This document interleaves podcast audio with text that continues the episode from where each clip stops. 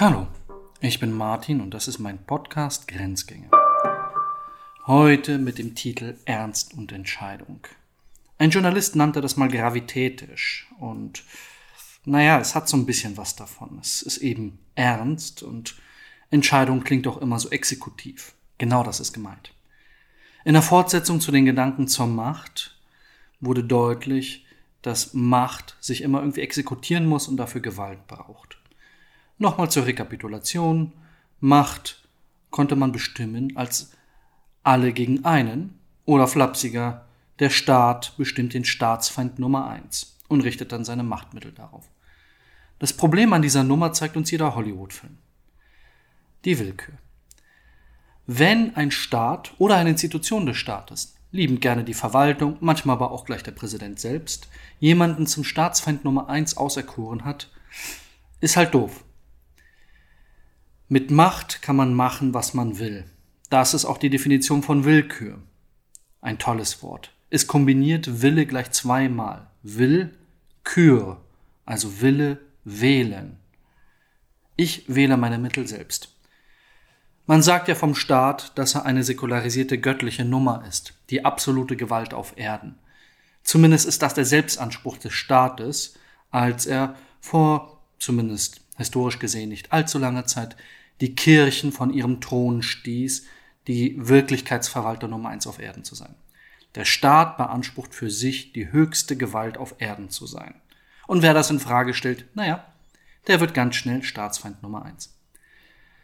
Das alte Philosophenwort dazu lautet aber, was unterscheidet denn den Staat von einer Räuberbande? Antwort, die guten Gesetze. Wo nun die guten Gesetze genau wohnen, was sie auszeichnet und wer sie auslegt, ist eine andere Frage, die ich hier nicht erläutern werde. Interessanter aber für unseren Kontext ist, wie werden die guten Gesetze denn überhaupt zur Anwendung gebracht? Also, wie werden Entscheidungen getroffen? Und wenn klar ist, dass auf der einen Seite Willkür stehen kann oder steht, selbst die guten Entscheidungen sind ja willkürlich, muss man dem irgendwie ein Korrektiv entgegensetzen. Unser klassisch abendländisches Korrektiv war das von Kaiser und Papst. Man trennte die weltliche Macht, die auch die Gewaltmittel monopolisierte, gegenüber der geistlichen Macht, die moralische Macht. Und wem das zu altbacken ist, der muss sich einfach nur den UN-Generalsekretär anschauen. Eine säkularisierte Version des Papstes. Eine Institution, deren mächtigstes Mittel das Wort ist, analog zum Bundespräsidenten. Also repräsentative Machtmittel – das Argumentieren, das Verweisen auf das Gute, die guten Gesetze, die guten Mittel. Immer da, wo wir einen UN-Sicherheitsrat nicht gerade bemühen wollen, haben wir eine Gewaltenteilung. Zumindest in den, was wir fortgeschrittene Zivilisationen nennen. Wir meinen damit natürlich meistens den Westen. Aber wenn man drüber nachdenkt, ist so eine Gewaltenteilung eine wirklich feine Sache, die man nicht aufgeben möchte. Check and Balances, so die amerikanische Version. Die Idee dahinter ist schlicht, wer Macht hat, darf nicht über ihren Einsatz frei und selbst, also willkürlich, entscheiden. Diese Entscheidungen sind anderen vorbehalten, den gesetzesgebenden Kräften, die die guten Gesetze machen sollen, aber nicht exekutieren sollen, und den judikativen Kräften, die die guten Gesetze überwachen sollen, die Richter. Am Ende des Tages läuft es immer wieder auf die Frage hinaus, wer sind die Wächter der guten Gesetze? Wir werden uns dem am Ende der Folge nochmal annähern. Doch vorher ein bisschen Grundlagen. Der Titel heißt Ernst und Entscheidung, da lohnt es sich doch die Frage zu stellen, was ist eigentlich Ernst? Das klingt so banal, aber wir nutzen diesen Begriff täglich. Wir sprechen von dem Ernstfall, wenn Krieg ist, oder davon, dass es jetzt ernst wird und meinen damit ganz gravitätisch, jetzt passiert irgendetwas. Klammer auf, etwas, was sich nicht umkehren lässt. Klammer zu.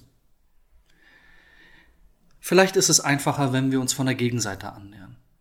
Das Gegenteil des Ernstes ist das Spiel, ist die Ironie, das Theater. Also eine Scheinwirklichkeit, die wir aufbauen, wo wir uns darauf verständigen, wir meinen das nicht ernst. Wir spielen jetzt nur. Und wenn uns das Spiel nicht mehr gefällt oder einzelne Regeln davon, dann ändern wir sie eine umkehrbare Wirklichkeit. Das Gegenteil dessen ist eben der Ernst des Lebens, die Last, trüb und traurig dahinzugehen und irreversibel die Entscheidung anzuschauen. Deswegen spielen wir so gerne. Und natürlich, weil es ein Kompetenzerwerb ist. Der Meister des Spiels ist der Ironiker. Vielleicht auch die Ironikerin. Man weiß es nicht. So viele haben wir noch nicht gesehen. Ironie ist die Zurückweisung des Ernstes. Modern also sprich in den letzten fünf Jahren, fügen wir da natürlich auch die Satire hinzu. Das ist der Anspruch der Satiriker, dass sie sich über die Mächtigen lustig machen. Den Satirikern und Ironikern ist nichts ernst. Sie weisen alles zurück, sie sagen, ich stehe über den Dingen. Natürlich immer mit dem moralischen Unterton, ich bin besser. Es ist auch leicht besser zu sein, wenn man auf die Realität nicht angewiesen ist, sondern sich über sie erheben kann. Wer jetzt gerade an Jan Böhmermann denken muss, der liegt genau richtig. Das ist die Qualität der Ironiker. Und natürlich lieben deswegen die Ironiker das perfekte Gegenstück dessen, was sie tun, nämlich die ernsten, gravitätischen, großen, mächtigen Institutionen und Personen. Sie sind die Zielscheibe der Ironie. Sie müssen sich auch ernst nehmen. Die Macht, das haben wir letztes Mal gut untersucht, verliert an Mächtigkeit, sobald sie aufhört, sich ernst zu nehmen. Und sich ernst nehmen bedeutet, sie muss sich immer wieder exekutieren. Der Gegenstand des Ernstes ist die Wirklichkeit. Also das, was da ist. Und exekutiert wird der Ernst durch Entscheidungen. Der Charakter des Ernstes ist das Pathos. Pathos ist ein anderes Wort für Schmerz. Und die Entscheidungen sind immer schmerzhaft. Scheiden tut weh. Der Ernst hat genau die Aufgabe, dieses ganze ernste Zeug zu verwalten. Das ist die Aufgabe von Verwaltung, von Politik und dann von Exekutiven. Steigen wir noch ein bisschen tiefer ein. Wenn wir uns die Binnenstruktur des Ernstes anschauen, so stellt man ganz schnell fest, dass er ein Verhältnis des Höheren zum Niederen hat. Das, was ernst genommen werden soll, nimmt für sich in Anspruch, höher zu sein. Und weil es höher ist, erwartet es von seiner Umgebung, dass es niedriger ist und auf ihn hört. Das liegt schon im Wort. Das Verhältnis von Hören und Horchen drückt sich im Begriff des Gehorsams aus. Und der Ernst leitet seine Ernsthaftigkeit immer aus dem Hören ab. Egal, ob dieses Hören nun Tradition ist oder Göttlichkeit oder Wahrheit oder Moral egal wie die genaue Farbe aussieht, sie alle wollen mehr sein. Und zwar irreversibel mehr. Das ist wichtig. Denn wäre es versibel, also umkehrbar, wäre es ja ein Spiel. Aber der Ernst ist gerade kein Spiel, sondern eine ernste Angelegenheit. Dieses Verhältnis von dem Höheren zum Niederen drückt sich auch in Entscheidungen aus. Natürlich auch in dem Konzept von guten Gesetzen, aber auch von Tradition, Alte Traditionen haben für sich den Anspruch, wichtiger zu sein als Innovationen. Und sei es auch nur die Innovation eines Kindes, ich möchte das gerne mal anders machen. Die schönste Antwort darauf ist, das tut man hier nicht. Und da haben wir alle Konzepte drinne. Man hat ein plurales Mann, man hat eine allgemeine Norm von Geboten und Verboten und man hat den Verweis auf eine höhere Wirklichkeit. Der Gegenstand des Ernstes als Wirklichkeit heißt auch, dass er diese Wirklichkeit verwalten muss. Diese Wirklichkeit oder diese Realität steht der Freiheit gegenüber. Ich kann eben nicht tun, was ich will. Klammer auf, es sei denn, ich bin wirklich mächtig, Klammer zu. Oder, wie so ein Film so schön sagte, es ist schön, Diktator zu sein. Leider, das liegt in der Natur von Diktatoren, kann es immer nur einen geben. Philosophisch gesprochen bespielen wir gerade das Verhältnis von Realität zu Idealität. Die Realität ist das Reich des Ernstes, der Begrenzung, des Endlichen. Die Idealität hingegen ist das Reich der Möglichkeit, der Freiheit und der Unendlichkeit. Die Zahlen sind ideal, die Möglichkeiten sind ideal und die Gedanken sind frei. In den Gedanken ist auch alles möglich. Doch während die Gedanken frei sind, ist es die Realität nicht. In der Realität muss man mit begrenzter Zeit und begrenzten Ressourcen das Hier und Jetzt irgendwie bewältigen. Das Leben ist nun einmal endlich. Das ist eine der strengen Definitionen von Leben. Der Ironiker und natürlich auch der Satiriker ist ein Idealist. Er oder sie weist alles zurück und ruht selbstzufrieden in sich. Dieses in sich ist der Ort des Experimentierens. Aus dem heraus wird jedes Spiel abgeleitet. Man kann sich über alles lustig machen und alles für nicht ernst, also für Satire erklären. Und damit zeigen, dass man nichts ernst nimmt. Vor allem nichts Höheres. Und schon gar keine Mächtigen. Aber, das ist die Ironie der Angelegenheit, jede Satire versucht, die Realität zu verändern. Ansonsten wäre sie sinnlos. Auch der Gegenstand der Satire ist die Wirklichkeit. Und zwar in der Hoffnung, eine bessere Wirklichkeit zu schaffen, eine Gegenwirklichkeit, eine Möglichkeit aus den Idealen heraus, um hier und jetzt eine bessere Welt hinzubekommen. Die Satire weist also die jetzige Wirklichkeit zurück, um es besser zu wissen. Professionelle Besserwisser. Wie herrlich kann das sein? Das Ernste hingegen hat diese Freiheit nicht. Es sucht sich nicht aus in der Freiheit der Gedanken, was und wie es tun möchte, sondern es muss das Gegebene hinnehmen und verwalten. An der Stelle kann ich nochmal auf die Konzepte der Macht von Potentia absoluta und Potentia ordinata hinweisen. Das Verhältnis von absoluter magischer und omnipotenter Macht zur begrenzten Macht. Es gibt noch eine andere Definition von Souveränität, ebenso alt wie diese Potenznummern. Sie lautet Rex legibus absolutus. Also, ein bisschen einfacher, jemand, der Gesetze machen kann, ohne selbst zu gehorchen. Jemand, die erwartet, dass andere gehorchen, ohne selbst dem Gehorsam unterworfen zu sein. Das ist das Spannungsverhältnis des Ernstes. Nehmen wir mal den Staat. Der Staat ist das moderne Beispiel einer solchen absoluten Macht. Verscherzt man es sich mit einem Staat, dann ergeht es einem so wie Edward Snowden. Die Frage, von Wahrheit spielt eine nachgeordnete Rolle. Man muss sich erstmal mit der Macht des Staates auseinandersetzen. Und was Staat sagt, lautet, nimm das ernst. Man könnte auch übersetzen, nimm mich ernst. Man kann sich ziemlich gut einen Gott vorstellen, der genau das sagt. Aber das ist nun mal die Haltung des Staates. Deswegen monopolisiert der Staat auch die Gewaltmittel und wenn man ihn herausfordert, lässt dieses staatliche Überwesen seine gesamte Macht spürbar auf dies niedere andere Wesen herabrasseln. Ein Staat nicht ernst zu nehmen, bedarf schon sehr viel Chutzpe. Eine gehörige Portion Ironie oder wirklich gute Anwälte, die hoffentlich Böhmermann hatte. Andernfalls vergeht man, wenn man den Staat nicht ernst nimmt. Und das ist die Tragik einer jeden Diktatur. Den Staat dort nicht ernst zu nehmen, heißt, mit seinem eigenen Leben zu spielen. Und das ist auch der Anspruch der Ironie. Wenn ich den Staat nicht ernst nehme, heißt es ja, ich nehme etwas anderes wichtiger und ernster als den Staat.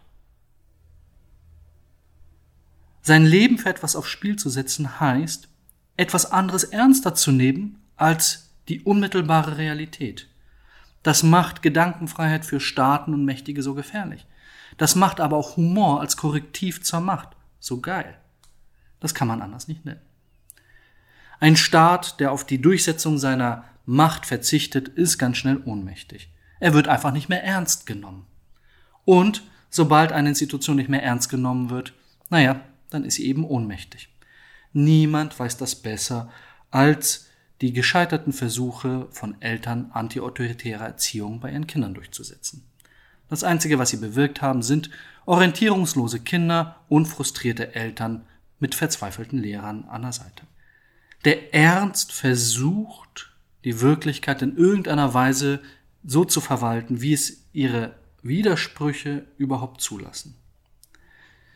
Die intensivste Form des Ernstes ist der Tod. Das ist der Charakter der Todesstrafe. Das Monopol der Todesstrafe liegt auch beim Staat. Und deswegen sind die Diskussionen darum auch so heiß und tief. Darf Mensch, der den Staat macht, sich anmaßen, etwas so Endliches zu exekutieren wie das Leben? Oder ist das etwas, was man der Göttlichkeit überlassen sollte? Wie das Gegenargument lautet. Die große Form des Todes ist der Krieg. Und auch das ist ein Privileg des Staates. Eine Definition von Staat lautet Entscheidung über Krieg und Frieden. Wenn man das etwas verstecken möchte, sagt man über Freund und Feind. Aber es ist immer klar, sobald man einen Feind bestimmt, ist man auch schon dabei, ihn zu bekämpfen. Also Vorsicht mit der Abgrenzung gegenüber Feinden. Es hat immer das Kleingedruckte, dass man einen gerechten Krieg vorbereitet. Der Charakter des Ganzen liegt darin, dass etwas intensiver ist als die Umgebung. Der Tod ist intensiver als alles andere. Der Tod ist die Erfahrung, die ich nicht mehr bewältigt bekomme. Und wenn die Zukunft auf eine Weise auf mich zukommt, dass ich sie nicht verarbeiten kann, endet das Leben. Wenn man es nicht ganz so dramatisch haben möchte, kann man sich auch die schönen Sachen der Intensität anschauen. Intensität, ein anderes Konzept von Ernst. Es meint, etwas ist wirklicher als seine Umgebung. Es leuchtet aus sich heraus. Es ist mehr als nur ein graues Mäuschen oder ein Verwaltungsmensch, der mit seiner Umgebung verschmilzt. Intensität ist fleischgewordene Möglichkeit. Wir haben das an anderer Stelle in den Podcasts unter Charisma schon mal aufgezeichnet. Intensität heißt auch, dass etwas von innen her stärker ist als die Umgebung. Die Metaphern gehen dahin, dass es eine intensive, eine brennende Intensität gibt. Man verbrennt, wenn man sich ihr annähert. Die Definition des Charismas ging genau in die Richtung. Und wie Motten vom Licht verbrannt werden, droht man gegenüber intensiven Menschen oder Geschöpfen zu verbrennen, wenn man sich ihnen zu sehr annähert. Wir sind inmitten des philosophischen Verhältnisses von Möglichkeit und Wirklichkeit. Kurz rekapituliert, Charismatiker verwirklichen Kraft ihrer eigenen intensiven Ausstrahlung Möglichkeiten, indem sie sagen, ich entscheide. Was interessiert mich, was geschrieben steht? Ich sage euch. Oder noch reduzierter, es steht zwar geschrieben, ich aber sage euch.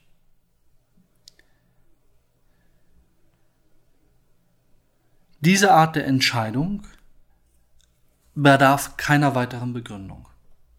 Das ist das Privileg der Charismatiker, der Intensiven und der höheren Wesen. Befindet man sich aber in den Niederungen der Banalität und des Ernstes, also in der alltäglichen Wirklichkeit, ist die Frage, wer entscheiden darf, eine ganz essentielle. Wer darf über Leben und Tod entscheiden? Wer darf über Krieg und Frieden entscheiden? Darf das überhaupt jemand dürfen? Was passiert, wenn die Entscheidungen nicht gut sind, sondern willkürlich sind? Diese Frage beschäftigt Politikwissenschaftler, ja vielleicht noch mehr die Juristen. Sie fragen sich nämlich, wie genau funktioniert das mit dem Recht? Wenn wir uns also lange Zeit hingesetzt haben und gute Gesetze gemacht haben, die die Macht begrenzen sollen, gibt es immer ein Restrisiko an einer Stelle, dass sich Willkür einschleicht. Das ist die Richterentscheidung, die richtig und falsch sein kann, aber nie vollständig von den Gesetzen gedeckt ist, sondern sich aus den Gesetzen heraus nur ableitet, plus Richter, der oder die in dem Moment entscheidet. Oder die Polizistin auf der Straße, die an der Stelle die Kontrolle durchführt. Sie hat einen Ermessensspielraum. Und Ermessen bedeutet auch Willkür. Natürlich irgendwie wohl strukturierte Willkür, in Ausbildung, in Uniform und Regeln eingekleidet, aber nichtsdestotrotz Willkür. Die Entscheidung ist der Akt, der aus all den Möglichkeiten, die jetzt gerade möglich wären, genau eine Wirklichkeit schöpft. Entscheidungen schöpfen Wirklichkeit.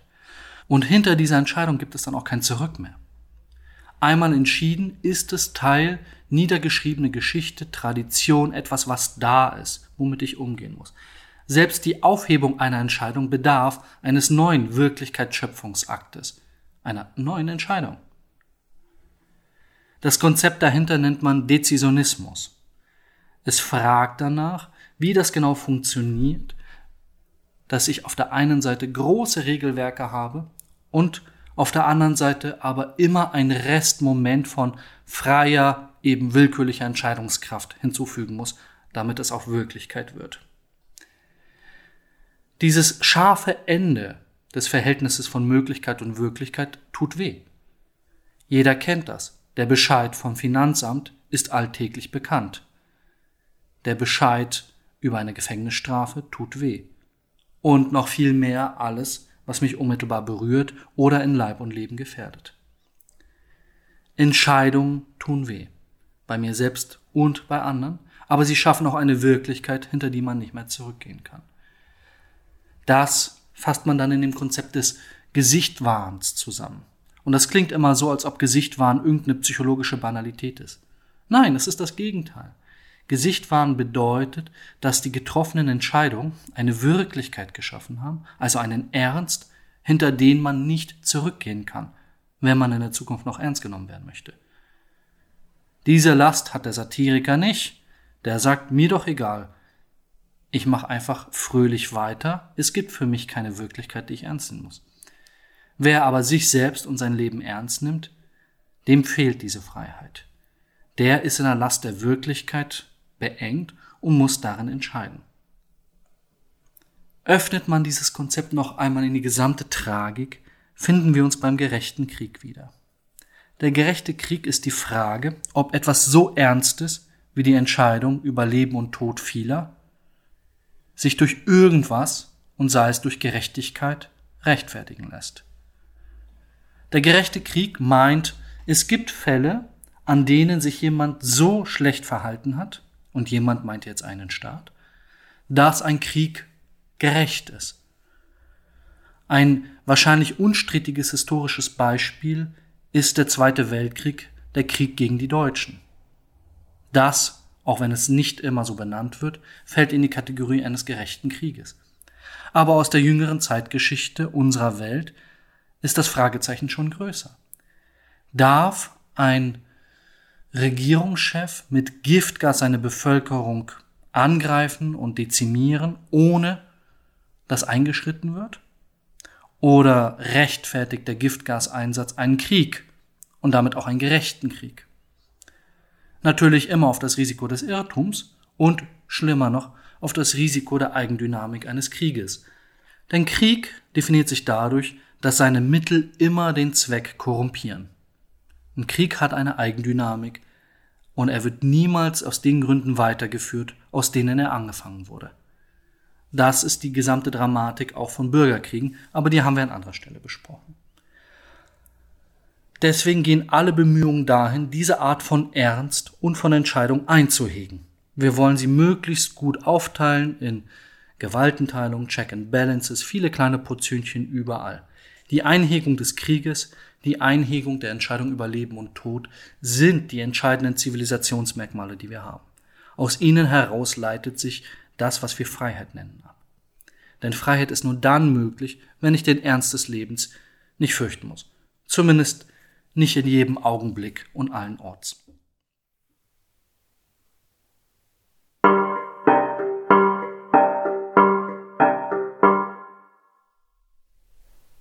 Wie immer findet sich in der Beschreibung dieser Folge ein Link zum Quellenverzeichnis. Grenzgänge ist eine Produktion von BPK Publishing. Ich bin Martin Wolf, der Host dieser Sendung. Editing Rafaela Neff, Redaktion Katharina Hesse, Konzeption und Umsetzung Paul Johannes Rossmann.